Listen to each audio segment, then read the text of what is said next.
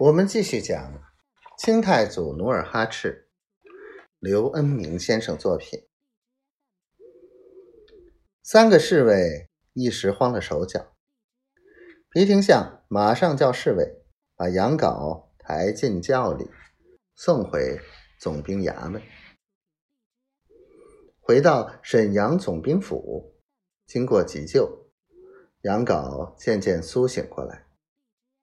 他睁开眼，躺在软榻上，仰望着云自卷的天花板，如坠云空。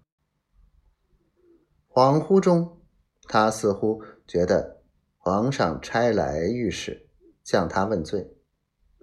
他被五花大绑的捆走，送回皇宫，带到宣武门外斩首。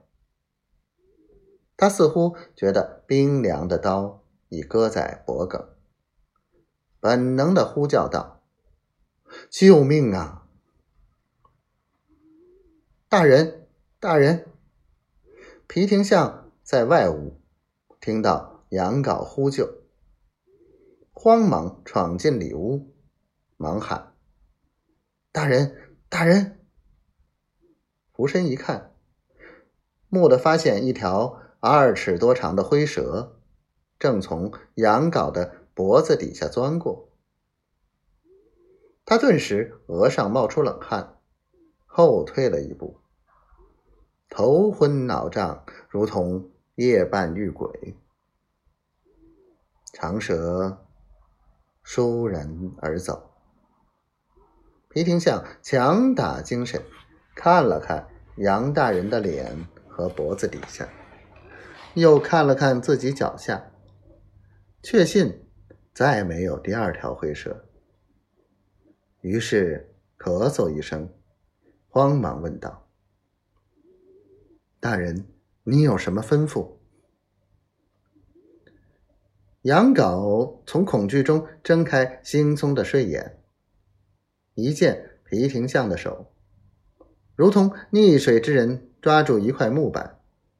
悄声道：“皮副将，你看李如柏、呃贺世贤和刘大刀三个人后果会如何？”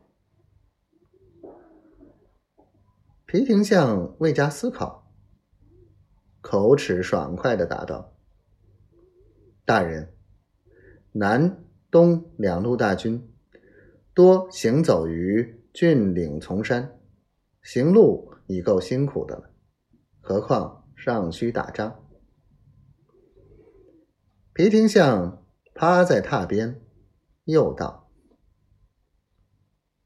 再者，满洲兵骑马善射，又惯于山林生活，如今又是胜利之师，余勇可畏，所以依末将之见。”南东两路大军会比西北两路更惨。